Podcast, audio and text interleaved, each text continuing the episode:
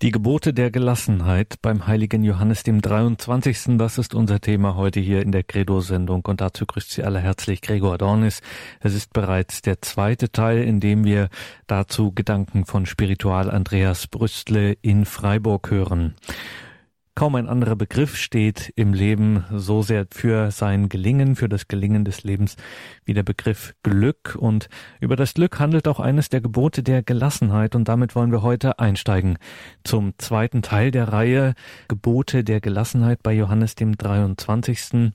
Dieses Gebot lautet, nur für heute werde ich in der Gewissheit glücklich sein, dass ich für das Glück geschaffen bin, nicht nur für die andere sondern auch für diese Welt. Spiritual Andreas Brüstle. Ich will glücklich werden. Ja, das stimmt, ganz klar, ich will glücklich werden. Das soll am Ende des Lebens schon irgendwie rauskommen, also so unterm Strich, wenn das Leben gelebt ist, dass man sagen kann, ich bin glücklich. Beim Glück geht es um eine Art der persönlichen Erfahrung und Empfindung, die auch unabhängig ist von gesellschaftlicher Erfahrung. Also, dass ich unabhängig bin von dem, ob mein Leben jetzt rein von, vom beruflichen Leben her geglückt ist oder ob alles so verlief, wie ich es mir erträumt habe. Nein, es geht auch um eine Gesamtschau des Lebens, dass ich sagen kann, so wie ich gelebt habe mit dem, was meine Lebensschwerpunkte waren, darin bin ich glücklich geworden. Und da dürfen wir einen Blick in die Bibel machen. Die Bibel ist so etwas wie ein Bezugsrahmen, also ein Bezugspunkt, wo wir auf das Glück aufmerksam werden können. Zum Beispiel heißt es ja in einem Vers in der Bibel, mein ganzes Glück bist du allein. Also Gott, du bist mein ganzes Glück, du allein. Oder denken wir an das Paradies, wo die Menschen des Paradieses gespürt haben, wenn ich so in Einklang mit Gott lebe, dann ist das Lebensglück mir ganz nahe. Im Glück zu sein oder glücklich zu sein heißt auch eine Heimat zu finden. Also wenn wir mal auf diese biblischen Bilder schauen, dann erinnern uns diese biblischen Bilder daran und sie wecken eine Ahnung in uns wach, was es bedeuten kann, glücklich zu sein. Diese Bilder der Bibel, also Paradies oder dieser Vers Gott, mein ganzes Glück bist du allein, das prägt uns. Wir leben ja aus diesen Texten der Heiligen Schrift und die, die bringen uns voran, die lassen uns wachsen. Sie machen etwas mit uns. Ja, man kann sagen, für uns Christen im Blick auf das Lebensglück dürfen wir mit diesen Bildern der Bibel und mit diesen Texten der Bibel leben. Und wir spüren, darin ist irgendwie eine Verheißung für uns drin. Also, dass für mich etwas bereit ist, das ich nicht durch Leistung erreichen kann. Glück kann ich nicht produzieren. Ich kann zum Beispiel sagen, so aus der Sicht des Glaubens, ich kann mir meinen Glauben an Jesus Christus nicht produzieren. Ja, es ist ein Glück, dass ich Christus kennen kann, dass ich ihn irgendwie kennengelernt habe, dass es Menschen gab und gibt, die mich immer wieder auf ihn hinweisen, aber produzieren kann ich den Glauben nicht. Das ist Glück, das ist Geschenk, das ist was Großartiges, dass ich in den Glauben hineinwachsen darf. Und das Glück, das will uns auch auf etwas aufmerksam machen, nämlich, dass wir auch in schwierigen Situationen, wenn das Leben also nicht so ganz rund läuft oder wenn wir enttäuscht sind vom Leben, also in schwierigen Situationen, dass wir dann auf Hoffnung hin leben dürfen. Wir dürfen Hoffnung haben. Und dennoch gibt es in der Bibel auch Situationen, da haben Menschen dieses Glück verloren. Ich denke an diese Bibelstelle im Buch Genesis im dritten Kapitel. Da hat der Mensch sein Glück verloren, ja, weil er allein auf sich gesetzt hat. Gott wird da ausgegrenzt, also durch diesen Sündenfall, und der Mensch verliert sein Lebensglück. Ich denke aber auch an Jesus. Jesus, der den verschütteten Weg zum Glück mit Gott frei macht. Also der uns einen anderen Weg zeigt, als sich nur von Gott zu entfernen. Er zeigt uns einen Weg, der zu Gott hinführt. Und Jesus selber hat diesen Weg zu Gott wieder frei gemacht. Was für ein Glück, dass es Jesus gibt. Vielleicht können wir zu diesem Wort sagen, wie glücklich wir sein dürfen, dass Jesus Christus den Weg zu Gott wieder frei gemacht hat, diesen Weg der Liebe, dass wir sagen können, das ist Erlösung. Und das fordert bei Jesus ein Umdenken, einen Glücksweg zu gehen, also diesen Weg zu Gott wieder zu finden, das fordert ein Umdenken. Umkehr. Wir leben ja jetzt in den Tagen der österlichen Bußzeit und diesen Lebensglücksweg, dahin sind wir unterwegs, ihn zu entdecken in diesen Tagen, hinfinden zum Lebensglück mit Gott. Ich denke auch an die Glückserfahrungen in der Heiligen Schrift, zum Beispiel in den Wundererzählungen, wo Menschen in ihrem Herzen wieder Raum geben für Gott, wo sie Gott etwas zutrauen, dass er das Leben verändern kann und dass er Menschen heilen kann. Was für ein Lebensglück, dass Menschen das erfahren durften, dass Jesus heilt. Und mich wundert das gar nicht, dass so viele Menschen die Nähe zu Jesus immer wieder gesucht haben, wie uns die Bibel erzählt. Denn in der Begegnung mit Jesus glücklich zu werden, das leuchtet mir ein. Glücklich zu werden, Jesus Christus zu begegnen und auf die Wunder des Lebens zu hoffen, das leuchtet mir ein. Ja, es wundert mich überhaupt nicht, dass Jesus so umringt war immer von vielen Menschen. Die Menschen haben eine Ahnung vom Lebensglück bekommen. Also Gott durfte wieder Herrscher sein in ihrem Leben. Diese Herrschaft Gottes, diese Liebesherrschaft Gottes, die hat in Jesus Christus ganz, ganz weite Kreise gezogen. Ja, es ist ein, es ist ein richtiges Lebensglück, Jesus Christus zu kennen und ihm zu begegnen. Baden Powell, der Gründer der Pfadfinder, der hat einmal einen schönen Satz gesagt. Ich zitiere den gerade mal. Er sagt zwar, wir sind nicht auf Erden, um glücklich zu werden, sondern einander glücklich zu machen. Soweit dieses Zitat.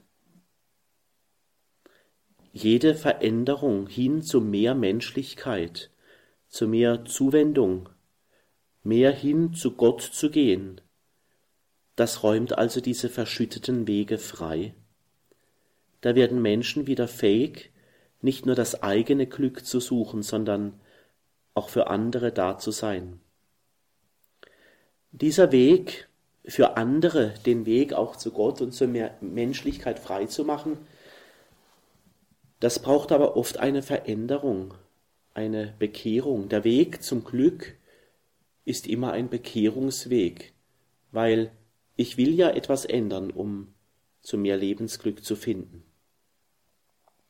Oder ich denke an den Glücksweg, da berichtet im Lukasevangelium vom barmherzigen Vater, wo diese Bewegungen von diesem Sohn und zu diesem barmherzigen Vater, wie diese Bewegung einfach wieder aufeinander zugeht wo zuerst diese Trennung da ist, aber dann wieder der Startschuss fällt für ein neues Leben. Und ich glaube, obwohl dieser Sohn, der wieder heimkehrt, obwohl er sich vielleicht auch schämt und er möchte sich zu einem der Tagelöhner seines Vaters machen, aber er spürt, dann, wenn ich zu Hause bin. Und dort, wo ich zu Hause bin, dort finde ich meinen Glücksweg. Also das Glück auch als ein Wort, wo ich weiß, da gehöre ich hin, da bin ich glücklich, da bin ich daheim. Und manchmal denke ich so wie bei diesem Sohn im Lukasevangelium, der wieder heimkehrt. Manchmal muss man erst Umwege gehen, um zu erfahren, wo man eigentlich hingehört. Manchmal muss man Umwege gehen, um zu spüren, wo die eigentliche Heimat ist. Und ich glaube, so ganz geistlich gesprochen im Sinne dieser Stelle aus dem Lukasevangelium vom verlorenen Sohn und barmherzigen Vater, dass solche Umwege manchmal zu richtigen Gnadenwegen werden. Ein Gnadenweg, der bei allen Schwierigkeiten, bei allen Umwegen immer wieder zum Glück führt. Und da kommen wir zum Realismus. Johannes der 23. schreibt im Weiteren über den Realismus. Nur für heute werde ich mich an die Umstände anpassen, ohne zu verlangen, dass die Umstände sich an meine Wünsche anpassen. Ja, liebe Hörerinnen, liebe Hörer, an die Umstände anpassen. Man kann das vielleicht auch so sagen, das kann heißen, also nicht als Traumtänzer, als Traumtänzerin durchs Leben zu gehen, realistisch zu sein. Träume sind Schäume, so sagen wir ja oft. Träume sind wichtig, aber Träumen, das kann auch etwas Zerstörerisches haben, weil Träume eben nicht realistisch sind. Das Leben nehmen, wie es ist, darauf kommt es an, bei diesem Punkt nach dem Realismus, realistisch sein.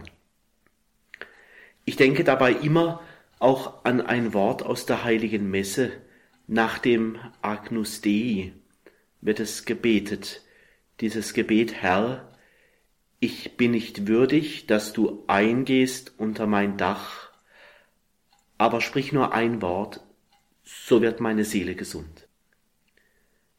Aber sprich nur ein Wort, ein realistisches Wort, hineingesagt in mein Leben.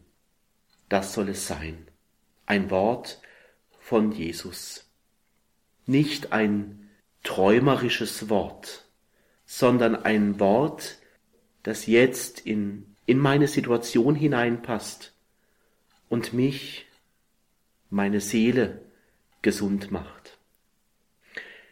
Träume haben etwas Eigenartiges manchmal. Also wenn man nicht realistisch ist. Diese Träume, sie können einen unnötig quälen. Ich weiß nicht, ob Sie das selber kennen aus Ihrem Leben. Wenn Sie sich in etwas hineinträumen, das kann auch zur Qual werden. Denn diese Träume, wo man sich in seinen Träumen irgendwo festbeißt, sie gehen immer an der Realität vorbei. Wie bei einem alten Lied zum Beispiel, wo es heißt, vielleicht kennen Sie das Lied aus dem Radio, man müsste Klavier spielen können und, und, und. Da malt sich jemand in diesem Lied aus, wie es wohl sein wird und was alles passiert, wenn dies oder jenes doch im Leben anders werde. Man müsste Klavier spielen können und dann passiert so Wunderbares. Und dennoch bleibt das halt doch nur ein Traum. Oder viele Menschen sagen oftmals so in einem Gespräch, das Leben hat mich betrogen. Viele fühlen sich vom Leben betrogen, weil sie große Träume hatten und etwas eben nicht eingetroffen ist. Das sagen viele Menschen oft, die biografisch etwas in ihrem Leben erwartet haben, es ist aber nicht perfekt gelaufen. Menschen, die haben sich etwas vorgestellt, es ist nicht eingetroffen, das Leben ist ganz anders geworden oder die Erfahrung steckt dahinter. Habe ich etwa mein Leben irgendwie verpfuscht? Diese drängende Frage. Hoffnungen, sie werden durchkreuzt. Die Traumschiffe am Leben, die Traumschiffe unseres Lebens, sie zerschellen am, am Riff des Alltags, so könnte man sagen. Ja, Enttäuschungen machen wir uns da nichts vor, Enttäuschungen durchziehen unser Leben und so manche Enttäuschung unseres Lebens gibt es vielleicht, an der wir heute noch zu knappern haben. Wunden, die tun eben weh. Wenn man sich um das Leben betrogen fühlt, braucht es Trauer. Aber auch da realistisch sein. Die Bitterkeit muss nicht das letzte Wort haben. Ich muss mich nicht einrichten in der Bitterkeit. Ich muss nicht sagen, mein Leben soll von jetzt an bis in Zukunft immer bitter schmecken. Wir können uns ja auch für Barmherzigkeit entscheiden. Papst Franziskus bringt bei allem, was mit Brüchen zu tun hat, so im Leben, die Barmherzigkeit ins Spiel. Das kann man ganz stark bei seinen Predigten und bei seinen Katechesen immer wieder merken. Sich wieder den Umständen des Lebens, der Sehnsucht nach Liebe, dem Suchen nach Gott, dem auf den Weg machen. Sich erinnern daran, dass ein Neuanfang immer wieder möglich ist. Was braucht es dazu? Ich glaube, um realistisch zu sein, braucht es auch Versöhnungswege. Sprich nur ein Wort, so heißt es in der Messe, das Wort Jesu, das Klarheit bringt. Jesus, so wie wir ihn kennen, er ist ja klar. Er ist nicht ein vielleicht. Klarheit realistisches Leben, das bringt Jesus. Und vielleicht braucht es die innere Bitte in unserem Leben, Jesus reinige mich, Jesus reinige mich von allem, was ich mir so in meinem Leben zusammenträume, aber was nicht realistisch ist, wo ich mich an meinen Träumen festbeiße und in meinen Träumen so lange drin bleibe, bis ich merke, sie werden nicht wahr und dann bin ich unglücklich. Ja, man muss manchmal wieder neu anfangen, sich aus seiner verträumten Welt verabschieden. Und manchmal muss man es so machen wie bei Matthäus 18, 22. Manchmal muss man 77 Mal wieder neu anfangen.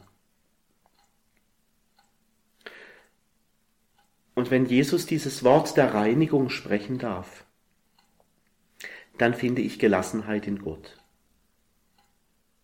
Dann darf wachsen, was man unter Gottvertrauen versteht. Die falschen Träume, ich darf sie loslassen. Und in das neue Leben, in dieses neue Vertrauen, in diese realistische Welt, da will mein Herz heimisch werden. In der verträumten Welt kann ein Herz nicht heimisch werden zumindest nicht auf Dauer.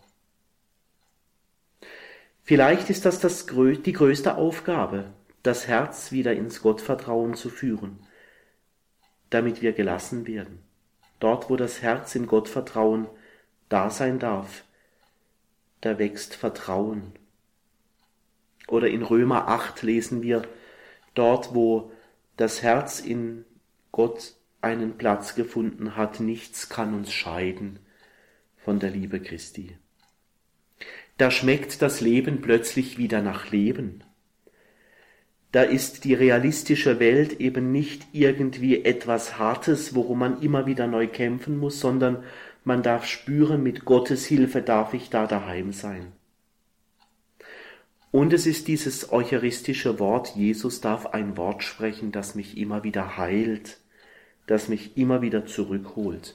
Manchmal haben wir gerne selber das letzte Wort, aber vielleicht darf ich Jesus auch mal eingestehen, Jesus, hab du doch das letzte Wort, das tatkräftige Wort, das wichtige Wort für mein Leben.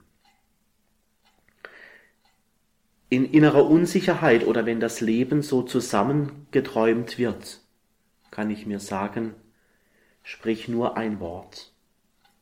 Wenn es Streit gibt, irgendwo, berechtigt oder unberechtigt, kann ich mir sagen, Jesus, hab du das letzte Wort. Ich glaube, so ein Vertrauen auf diese tragende Liebe Gottes, das gibt Kraft, um realistisch zu sein. Realistisch zu sein, um auch Ja zu sagen zu den Punkten, so wie das Leben eben ist. Je mehr wir in Gott sind, umso mehr darf die Gelassenheit zu dem wachsen, was tatsächlich jetzt da ist, was im Leben bewältigt werden muss, was ich vielleicht auch zu erleiden habe. Also keine Traumwelt. Und vielleicht darf ich darin spüren, oder ich werde darin spüren, dass ich menschlich und auf Gott hin darin wachsen darf.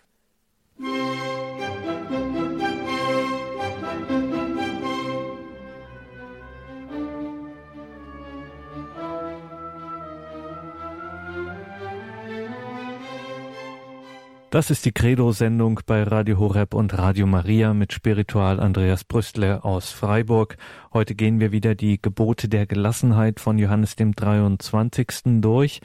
Und da sind wir jetzt spiritual Brüstle beim Lesen. Lesen macht gelassen, so heißt es in den Geboten zur Gelassenheit. Wörtlich, nur für heute werde ich zehn Minuten meiner Zeit einer guten Lektüre widmen.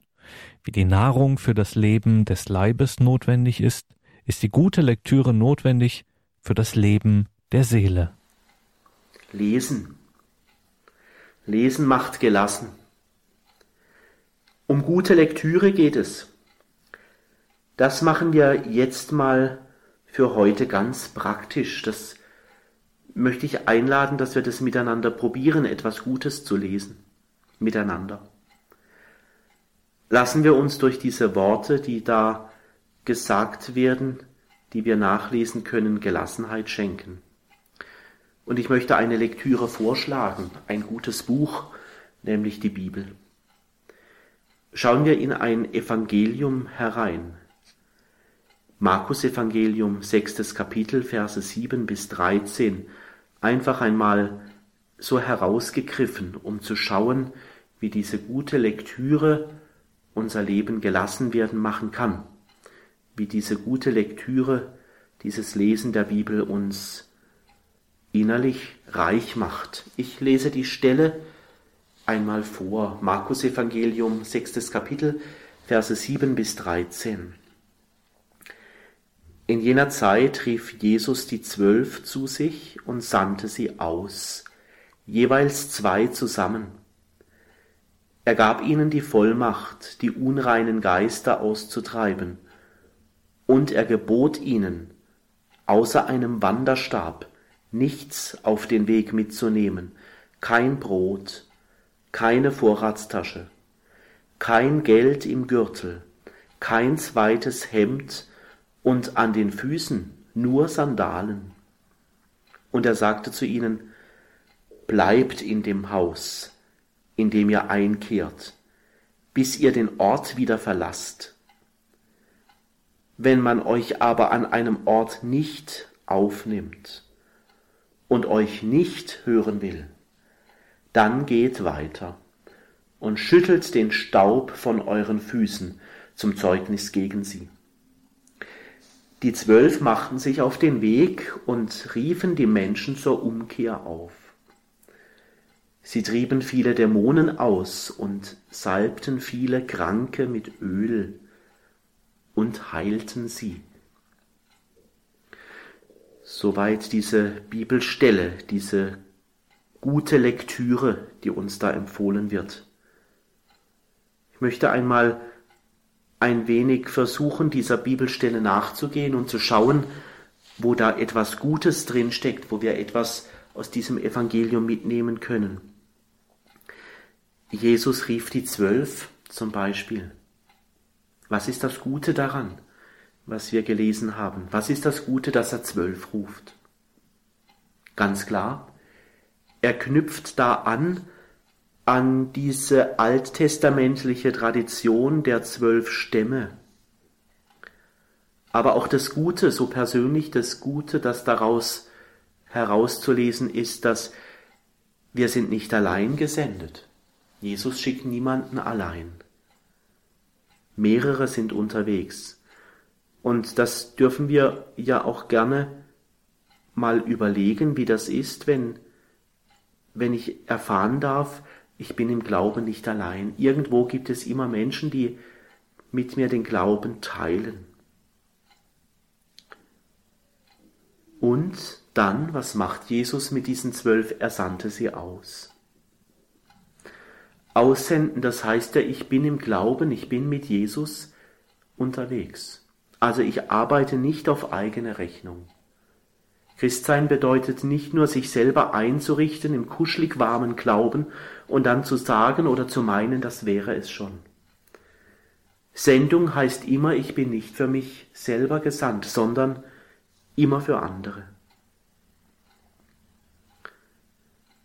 Und er gab ihnen Vollmacht.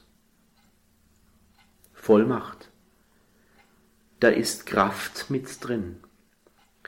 Gott traut uns also etwas zu, wenn er uns sendet. Er stattet uns aus mit Vollmacht, mit dem, was wir für die Sendung brauchen, mit dem, was wir brauchen, um ihn zu verkünden. Wenn wir also im Glauben leben, das ist entlastend, dass er diejenigen, die er sendet, mit Vollmacht ausstattet. Also dass es uns dabei an nichts mangelt. Die richtigen Worte werden uns gegeben werden, damit man die Botschaft des Herrn versteht. Die nötige Kraft für die Aufgaben werden wir bekommen, damit Gottes Reich Kreise zieht. Die mögliche Kraft auch zur Verbindung mit dem Himmel werden wir haben, die Zeit des Gebetes, um uns immer wieder neu aufzutanken für Gott. Und dann sagt das Evangelium, er gebot ihnen. Er trägt ihnen etwas auf, ein Auftrag. Ich glaube, da liegt etwas mit drin, was mit missionarisch sein zu tun hat, bei Jesus zu sein, bei ihm zu sein. Das hat immer auch einen Auftrag mit dabei.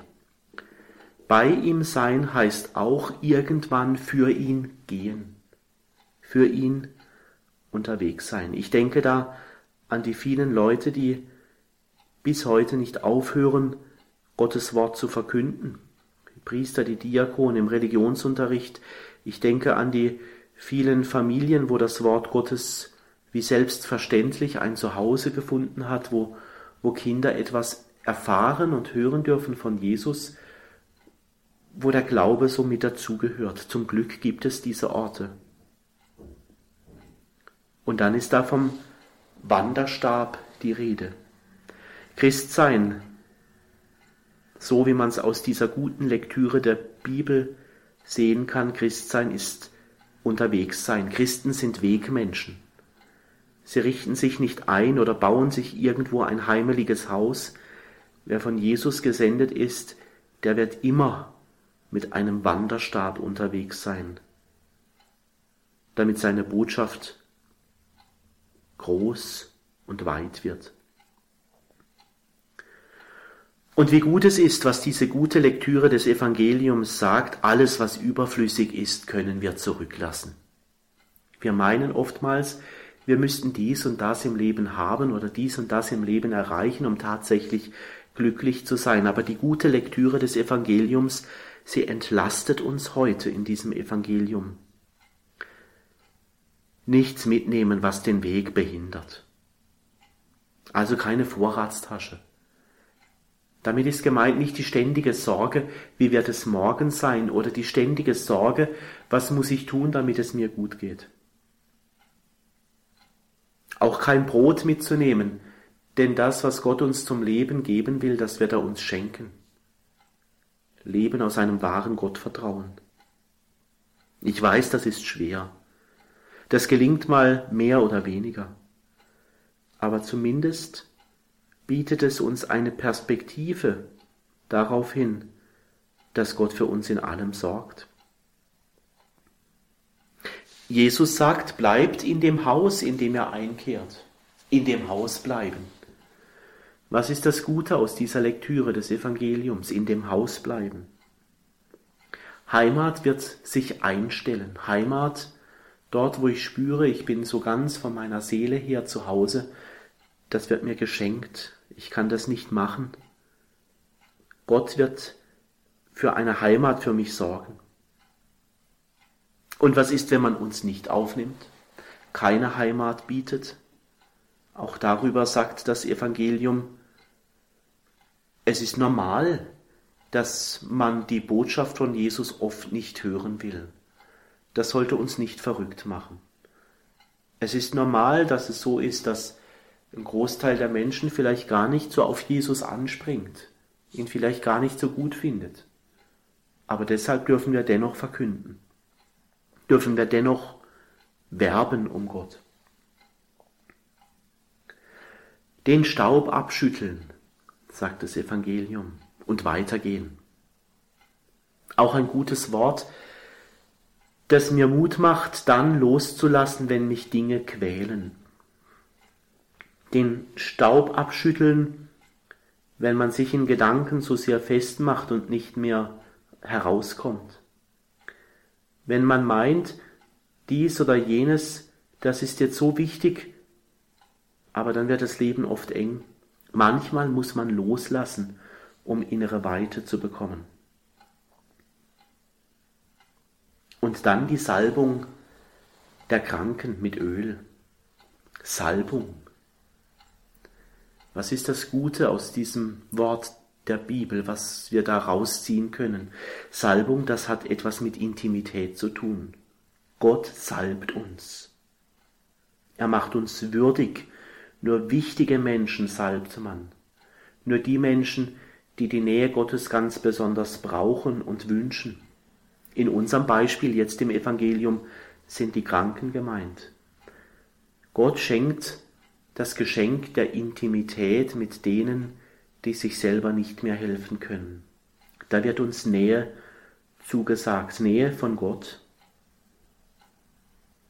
Ja, es scheint etwas dran zu sein, Lesen, gute Lektüre, das macht gelassen. Ein Beispiel jetzt nur diese Stelle aus dem Evangelium. Vielleicht ist dieses Evangelium, diese paar Sätze, vielleicht auch für uns zu einer guten Lektüre gerade geworden. Die Gebote der Gelassenheit von Johannes dem 23. Das ist wieder Thema heute in der Credo-Sendung mit Spiritual Brüstle aus Freiburg.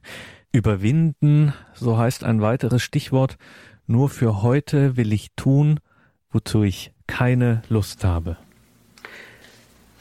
Ja, sich zu überwinden, jeden Tag, sich zu überwinden, wozu ich keine Lust habe, also neu beginnen. Ich möchte ein wenig mal der Frage nachgehen, wie ist es, wenn das Leben sich verheddert hat? Also verheddert, wenn das Leben eine Richtung eingenommen hat und ich, wenn es viel Kraft kostet, dann den, den Kurs zu ändern. Vielleicht kann so mancher Irrweg, also wo ich mich neu überwinden muss, zu Gott zu finden, oder neu mich überwinden muss, um ins Gebet zu gehen, mich neu überwinden muss, um dies oder jenes zu tun, was meinem Christsein entspricht. Vielleicht sind es manchmal auch Heilswege. Also, denn dann, wenn ich weiß, ich muss etwas ändern, wenn ich mich überwinden muss zu, zu mehr zu Gott, zu einem mehr zum Gebet, zu einem mehr den Alltag zu bewältigen, dann weiß ich doch, dass eine Kurskorrektur möglich ist. Ganz klar Lebensentwürfe und Lebensabschnitte. Sucht, zeitbedingte Frustration, Erfahrungen, wo ich merke, da macht mich jemand klein das sind doch so Momente, wo ich merke, ich muss etwas probieren, um aus diesem Schlamassel, aus diesen Enttäuschungen wieder rauszukommen. Und allein deshalb, wenn ich mir die Frage stelle, wie komme ich aus dem Schlamassel des Lebens wieder raus, dann fange ich ja schon an, mich zu überwinden, weil ich stelle mir ja die Frage, wo findet meine Sehnsucht in Zukunft einen Platz? Wofür lohnt es sich, nach etwas zu greifen, wofür es sich zu leben lohnt? Und ich denke manchmal, vielleicht sind so Irrwege in unserem Alltag gar nicht so schlecht, weil wir dann unserer Sehnsucht eventuell wieder mehr auf die Spur kommen. Weil uns bei so manchem Irrweg vielleicht wieder aufscheint, es gibt noch einen anderen Weg, nach dem ich mich mehr sehne. Ich will aus dem Sumpf wieder heraus, ich will mich überwinden und neu beginnen. Jeden Tag neu, ganz klar. Ich erlebe das oft, dass Menschen mit gewaltig biografischen Brüchen ganz oft in ihrer Schwäche auch ihre Stärken entdeckt haben, die gespürt haben, wenn ich mich überwinde, wenn ich umkehre, wenn ich mich von den Abgründen wegwende zu dem, was mir auch vom Glauben her mehr Leben verspricht, dann bekomme ich Kraft. Es ist vielleicht die Kraft, mehr authentisch sein zu können. Es ist vielleicht die Kraft, mehr auf Gott zu vertrauen, dass aus meinem Leben etwas werden kann. Es ist vielleicht die Kraft, mich zu überwinden, mal ein klärendes Gespräch mit Menschen zu suchen, mit denen ich schon lange im Clinch liege. Jedenfalls eine Bewegung kommt in Gang.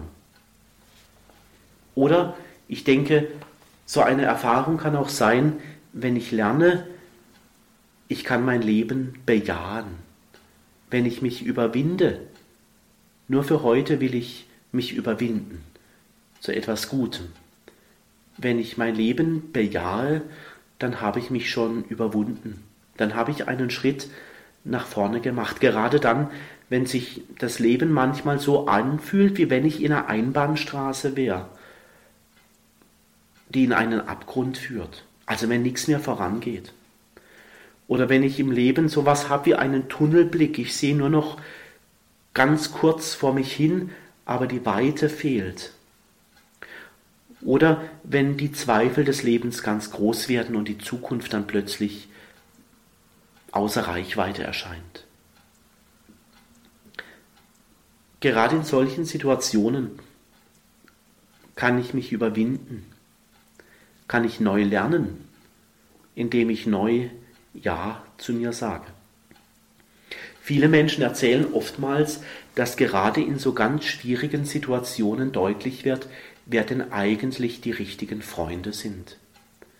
Wenn es einem schlecht geht, dann hat man oftmals wenige Menschen, da verabschieden sich ganz viele, sagen dann Servus, diese schwierige Situation trage ich nicht mit dir durch.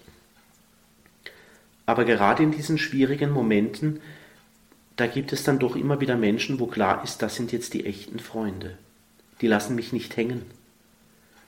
Wie wohltuend ist eine solche Erfahrung. Und ich wünsche uns allen, die wir jetzt über Radio Horeb verbunden sind, dass wir solche Menschen kennen und solche Erfahrungen haben.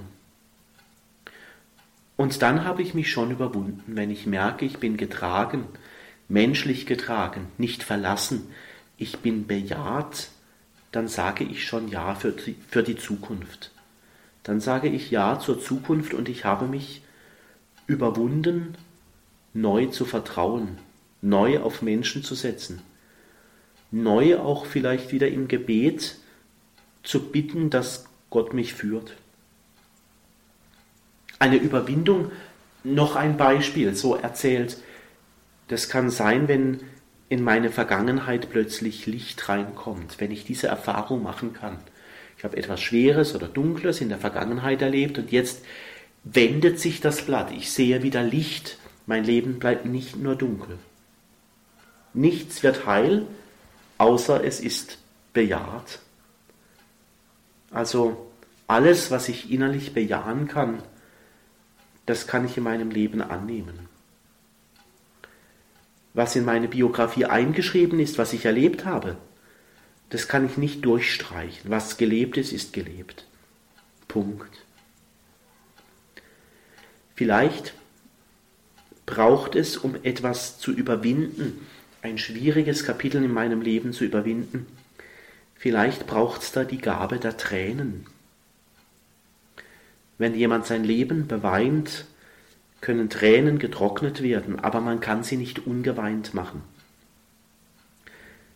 Vielleicht braucht es da die Gabe der Tränen, einen Ort zu haben oder Menschen zu haben, um mich mit den Tränen und im Schmerz der Tränen zu überwinden, mich neu auszurichten, neu anfangen zu dürfen.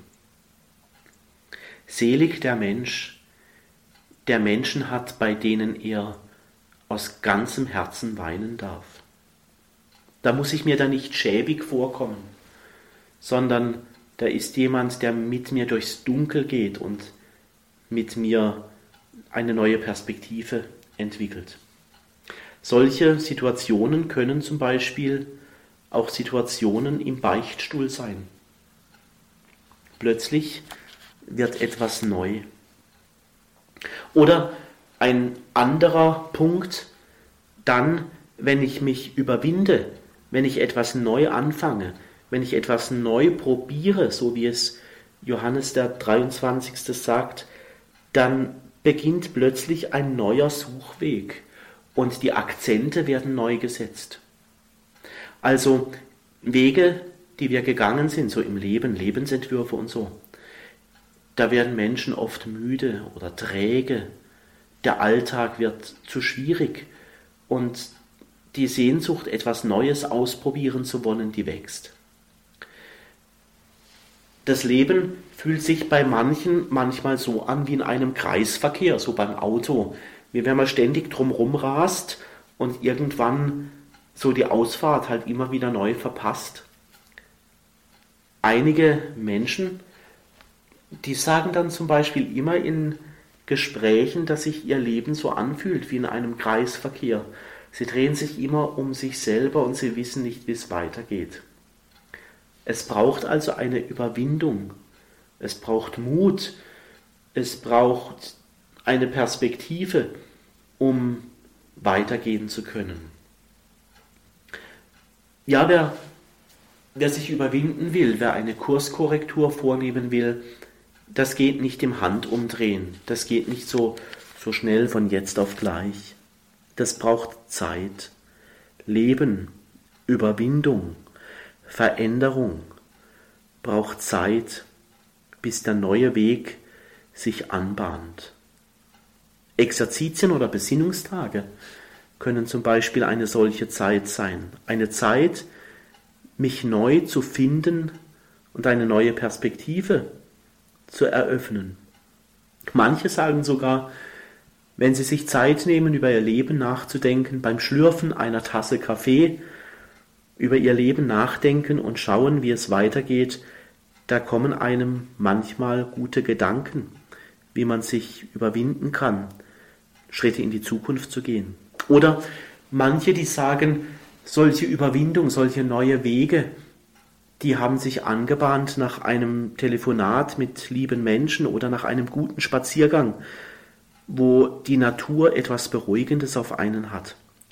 Manche lesen eine Bibelstelle und sie spüren, jetzt muss ich mich überwinden, ich will neue Schritte gehen, ich will mein Leben neu in die Hand nehmen und neu planen. Und das Schöne ist bei der Frage nach dem Überwinden, dass in all den Dingen, so ist meine gläubige Sicht, Gott uns immer eine Spur legt, wie es in unserem Leben weitergehen kann.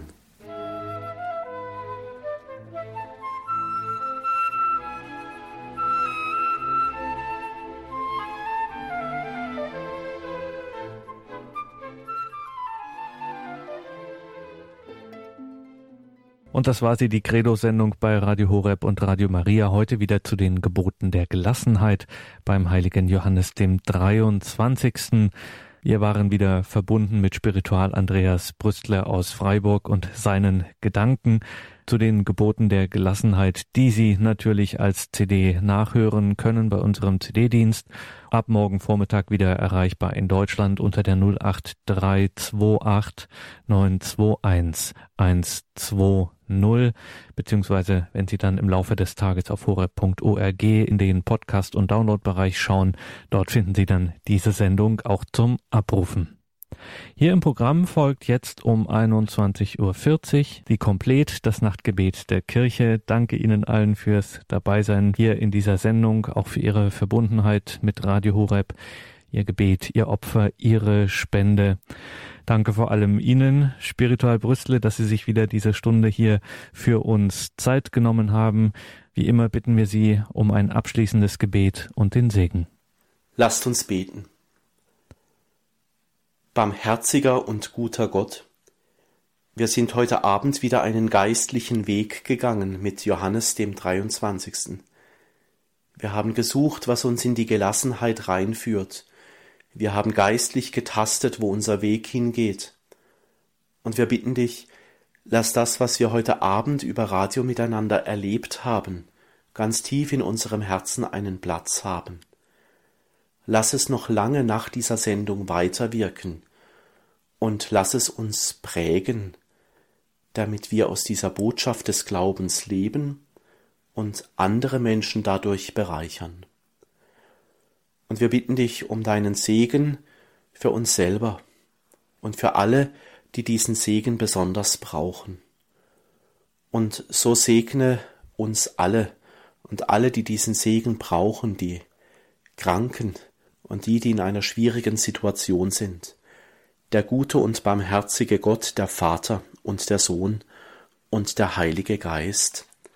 Amen. Amen. Danke Spiritual Brüstle, danke Ihnen, liebe Hörerinnen und Hörer. Es verabschiedet sich Ihr Gregor Dornis.